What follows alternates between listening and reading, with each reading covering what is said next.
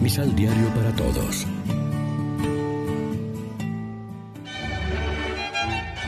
Proclamación del Santo Evangelio de nuestro Señor Jesucristo, según San Marcos. ¿Se enciende una lámpara para ponerla debajo de un cajón o debajo de la cama? Claro que no. Se enciende y se pone en un lugar alto para que alumbre bien. Porque todo lo que esté escondido se descubrirá. Y todo lo que se mantenga en secreto llegará a saberse. Si en verdad tienen oídos, úsenlos. Presten mucha atención. Dios les dará a ustedes la misma cantidad que ustedes den a los demás, y mucho más todavía. Porque al que tenga algo se le dará más, pero al que no tenga nada, se le quitará aún lo poquito que tenga. Lección Divina Amigos, ¿qué tal? Hoy es jueves 28 de enero. La iglesia celebra a Santo Tomás de Aquino, presbítero y doctor de la Iglesia, y como siempre nos alimentamos con el pan de la palabra que nos ofrece la liturgia. Otras dos parábolas o comparaciones de Jesús nos ayudan a entender cómo es el reino que Él quiere instaurar. En primer lugar, la del candil, que está pensado para que ilumine, no para que quede escondido.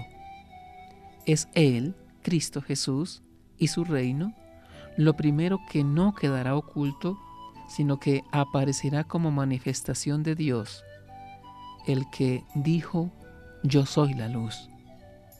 En segundo lugar, la de la medida. La misma medida que utilicemos será usada para nosotros y con creces.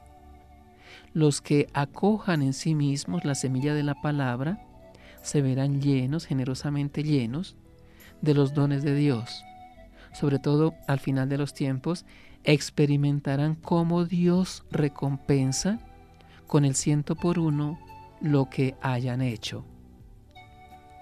Esto tiene también aplicación a lo que se espera de nosotros, los seguidores de Cristo. Si Él es la luz y su reino debe aparecer en el candelero para que todos puedan verlo, también a nosotros nos dijo, ustedes son la luz del mundo y quiso que iluminemos a los demás.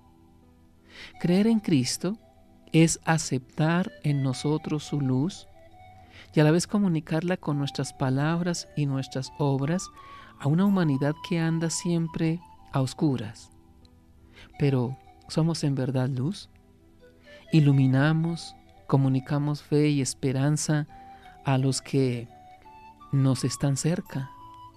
somos signos y sacramentos del reino en nuestra familia o comunidad o en nuestra sociedad? ¿O somos más bien opacos, malos conductores de la luz y de la alegría de Cristo? Reflexionemos. En medio de las dificultades de la vida, somos luz que ilumina con nuestras obras y palabras la vida de las personas que nos rodean. Oremos juntos. Cuando las tinieblas del cansancio y la desesperanza nos apremian, Señor, clamamos a tu misericordia para que tu amor ilumine nuestras vidas. Amén. María, Reina de los Apóstoles, ruega por nosotros.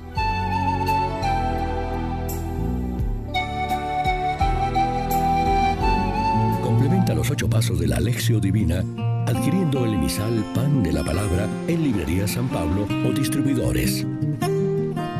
Más información www.sanpablo.co Pan de la Palabra. Vive la reflexión.